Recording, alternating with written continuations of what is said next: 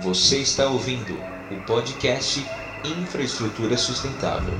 O projeto da Ferrovia Ferrogrão é uma das obras prioritárias de logística do governo federal, mas não é um bom negócio. A construção de uma linha férrea costando uma área sensível da Amazônia brasileira leva sérios riscos, não só ambientais e sociais, como também econômicos e de reputação para instituições financeiras potencialmente interessadas em investir no empreendimento.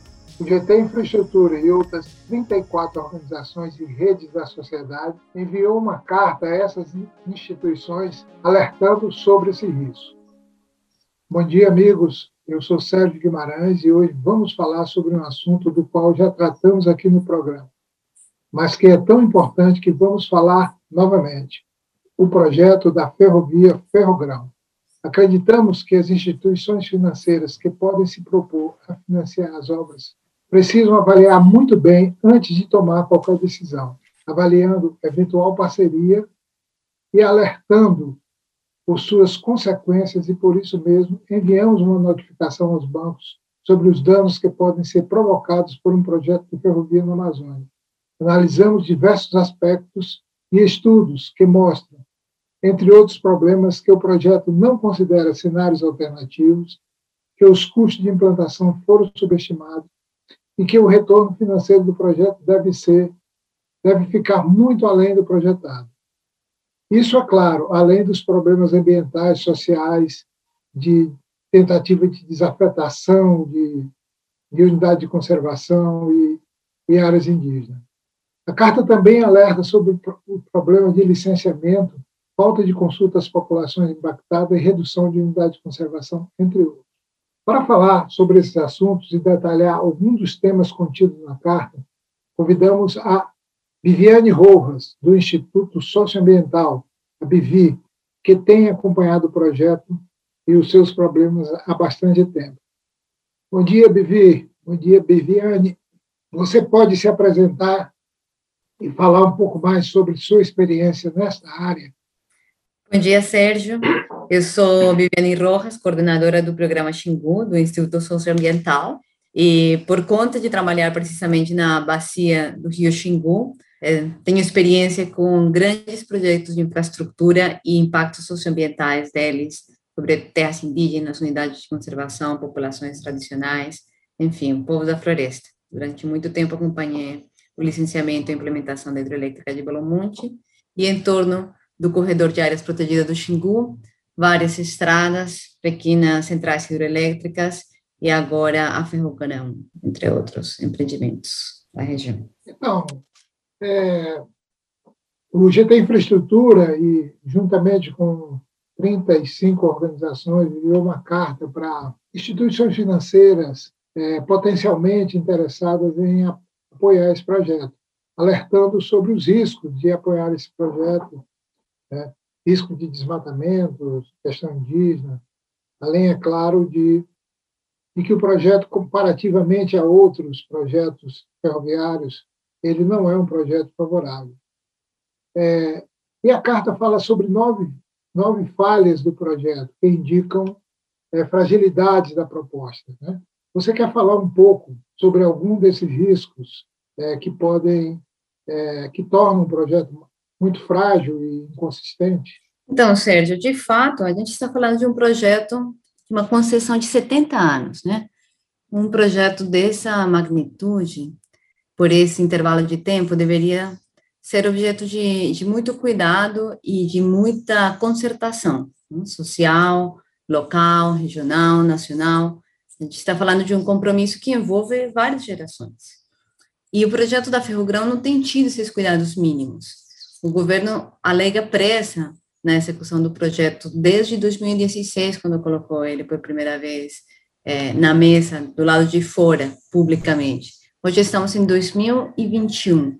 Já tivemos cinco anos, tempo mais que suficiente para poder adiantar conversas, processos de consulta, participação ampla com a sociedade local, com os povos indígenas, com, a, com as comunidades tradicionais, e o governo nunca se dispôs a fazer isso, alegando, entre outras, entre outros assuntos, a falta de tempo, a presa necessidade. Então, primeiro, um projeto de 70 anos tem que ser consertado e dialogado com a sociedade.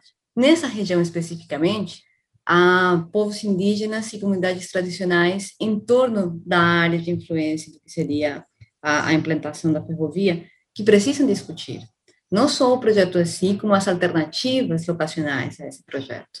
Esse projeto está ao serviço de que tipo de transporte, para que mercadoria, propondo que tipo de desenvolvimento regional.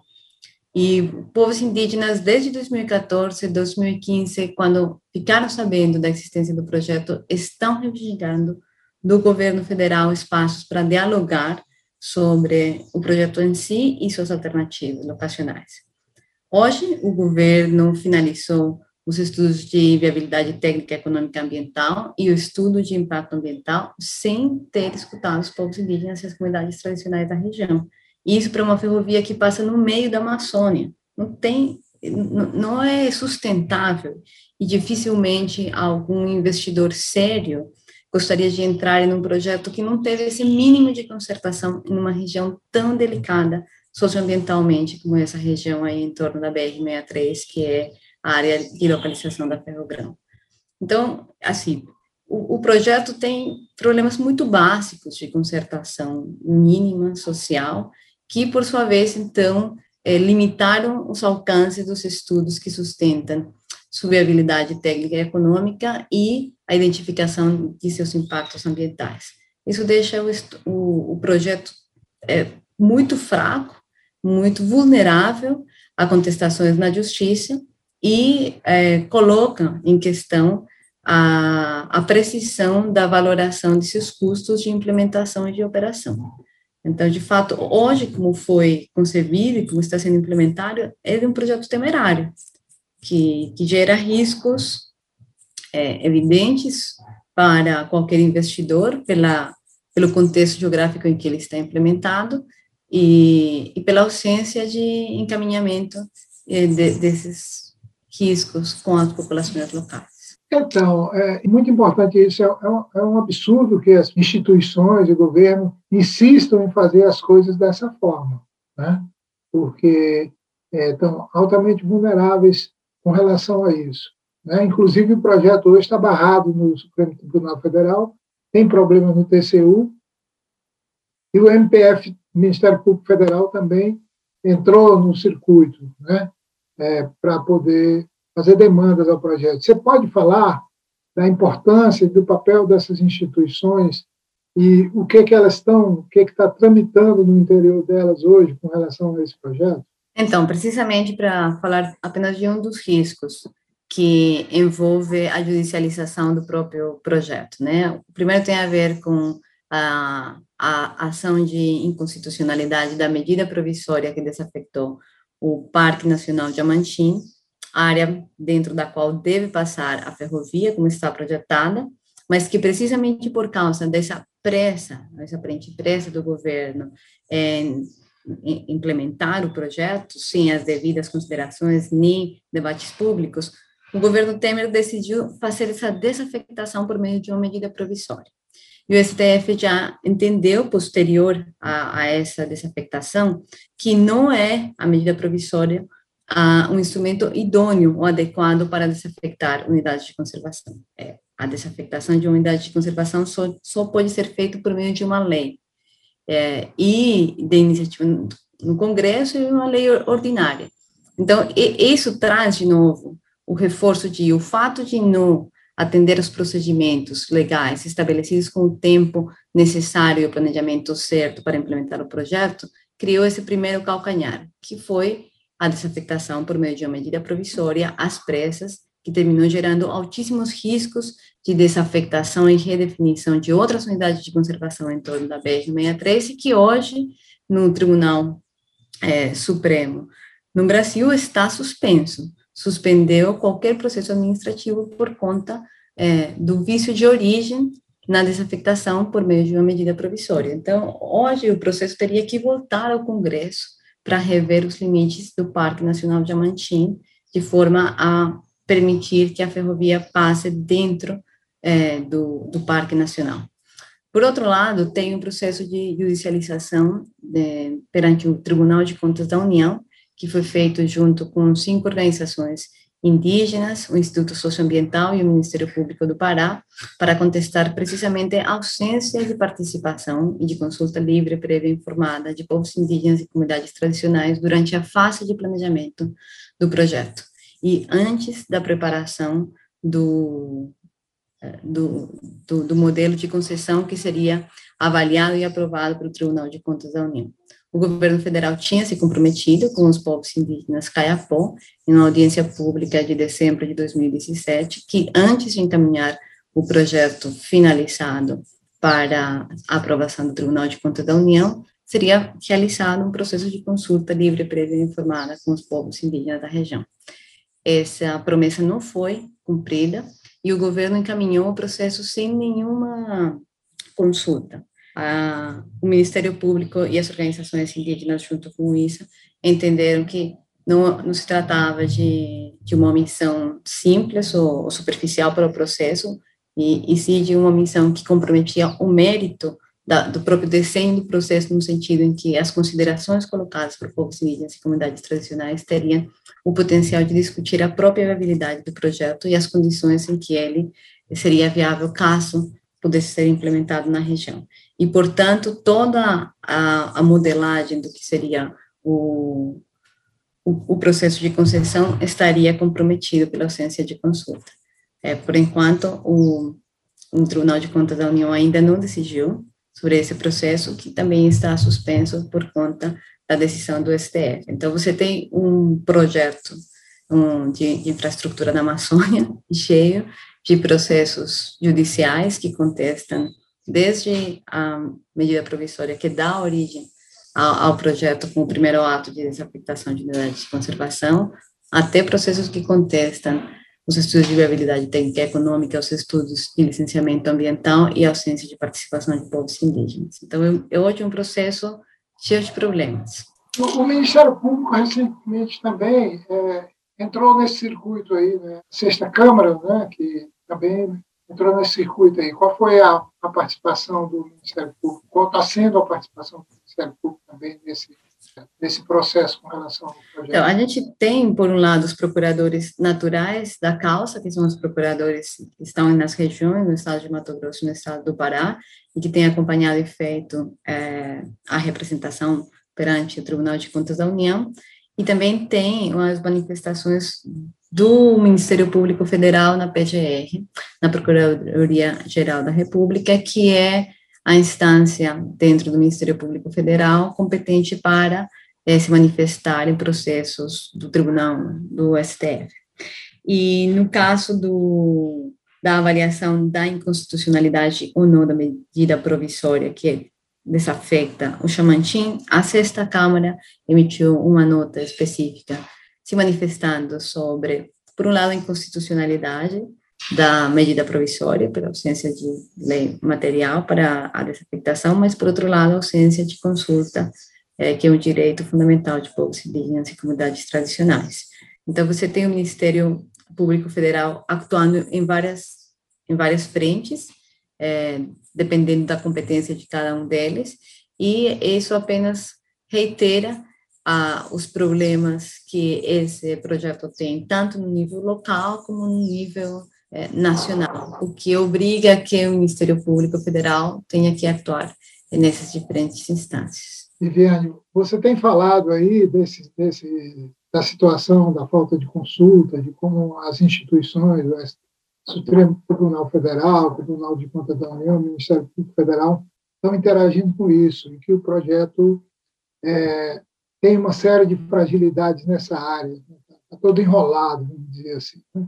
Mas tem outros aspectos né, que são muito críticos no projeto, como, por exemplo, se você, o projeto não fez análise comparativa com outras alternativas de ferrovias que tem na região, é, como a própria ferrovia de integração do Centro-Oeste, que liga com a, a ferrovia Norte-Sul e também que pode conectar com a ferrovia de integração oeste-leste, a FIOL. Né?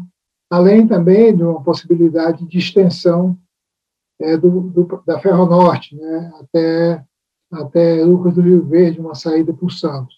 Né? Então, comparativamente com outras ferrovias, né, o projeto ele tem uma série de, de, de fragilidades, né, que também é, leva a uma análise econômica de potenciais instituições que estão que podem apoiar esse projeto, né? Que poderiam apoiar esse projeto, né? Porque a gente não acredita que qualquer instituição séria possa apoiar esse projeto. Né? Então esse, essa outra frente também é uma frente é, é, de muita fragilidade.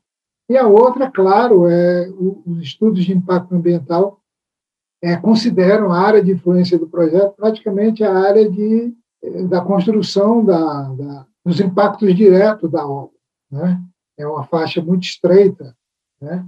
e não considera o potencial de a pressão de, de desmatamento que vai ter na área. Então, são um conjunto de, de fragilidades né, que deixa o projeto muito exposto a a demandas jurídicas e também a, a fragilidades né, financeiras e econômicas. Né?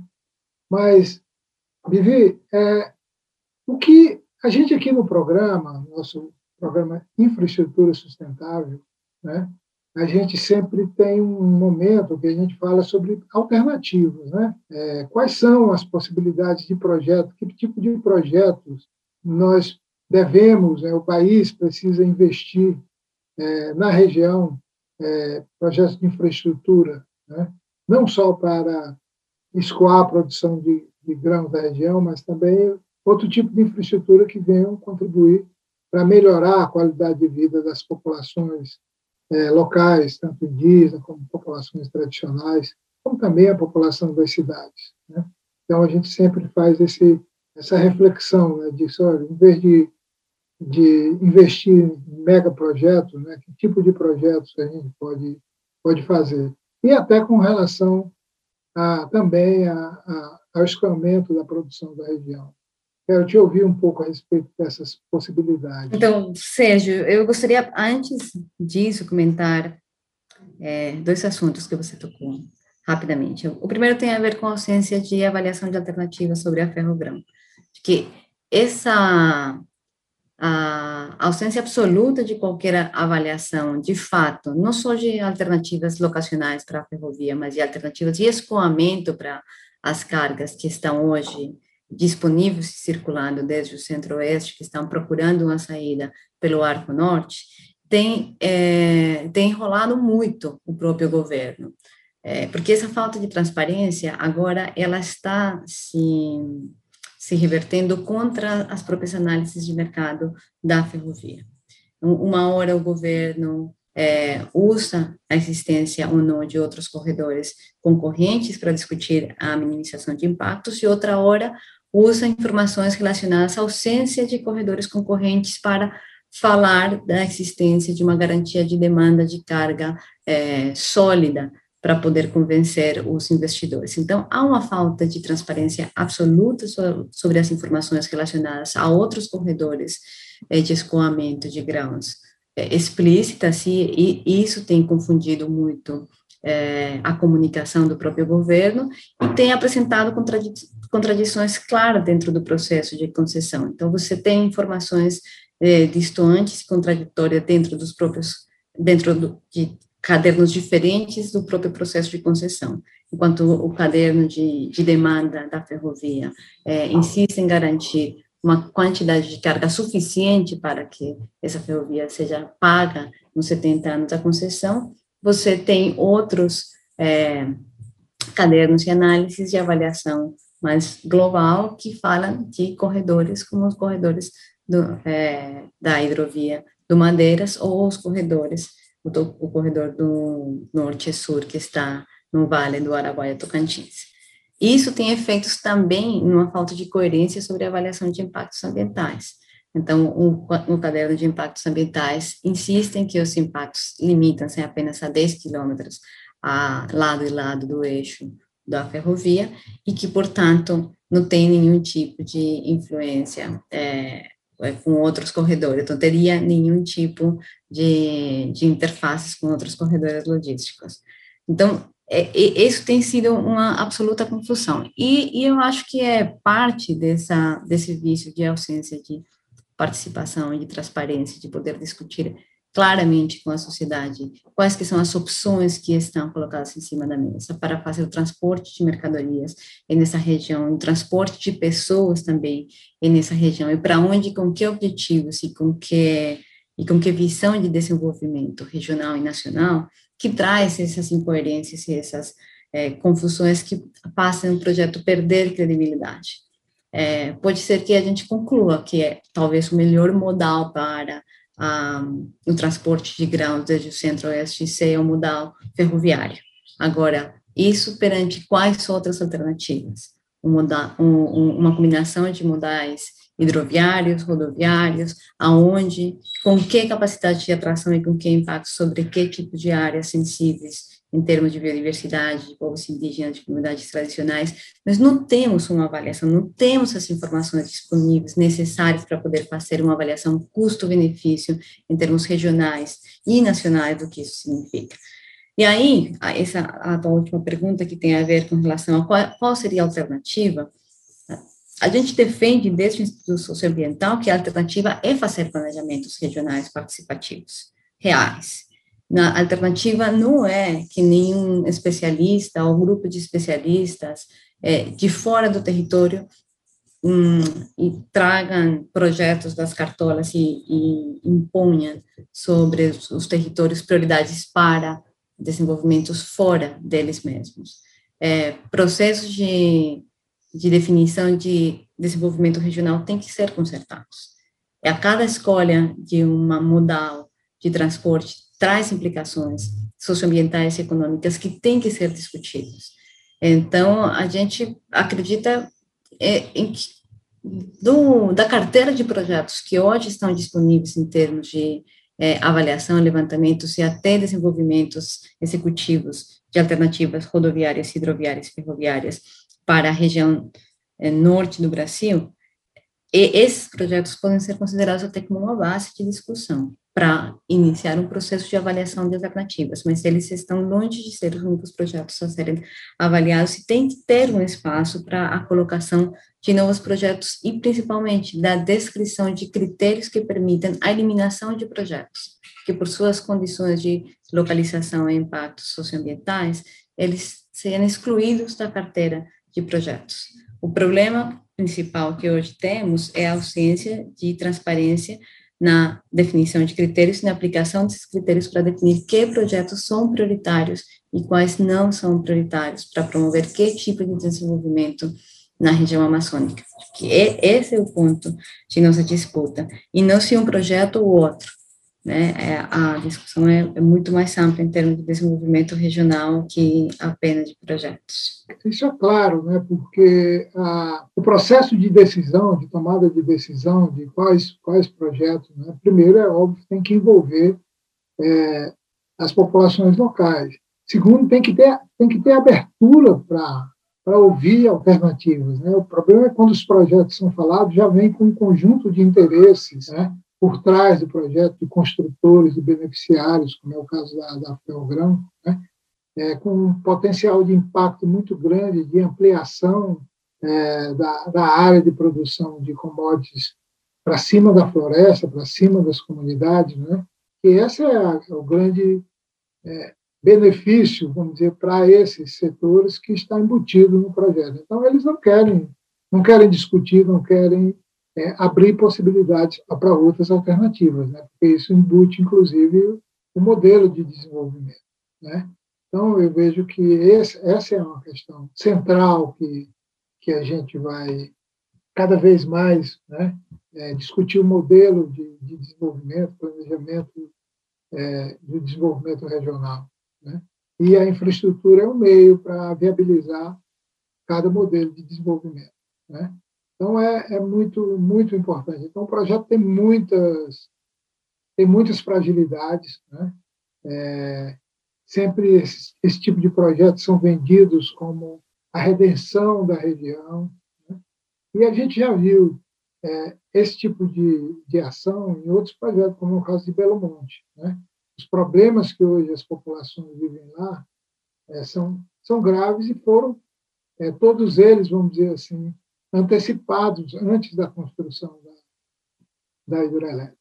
Então, a gente espera né, que novos, novos Belo Montes, como esse a Ferrogrão, né, não aconteçam tão não aconteçam mais e que o processo de tomada de decisão das de, de infraestrutura e de modelo de desenvolvimento da região tenha participação efetiva da, da, das populações locais. Né?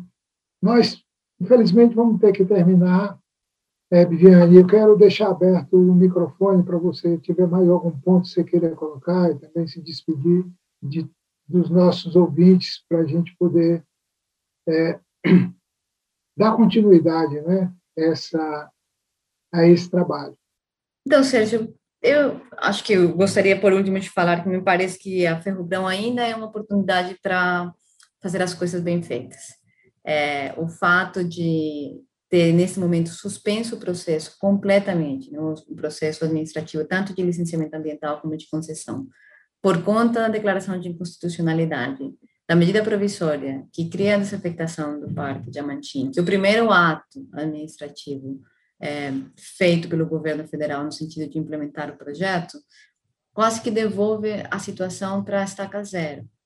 E, e, colocar a situação na estaca zero deveria ser enxergado como uma, como uma oportunidade para, de fato, rever é, as, as questões que devem ser revistas e encarar de forma concreta e, e, real as respostas que vêm sendo solicitadas pela sociedade local, pelos povos indígenas, pelas comunidades tradicionais, a, a, os problemas de cálculo que têm sido indicados por economistas na própria modelagem, a possibilidade de avaliar alternativas de escoamentos para os grãos que estariam concentrados em torno de Sinop e Matupá.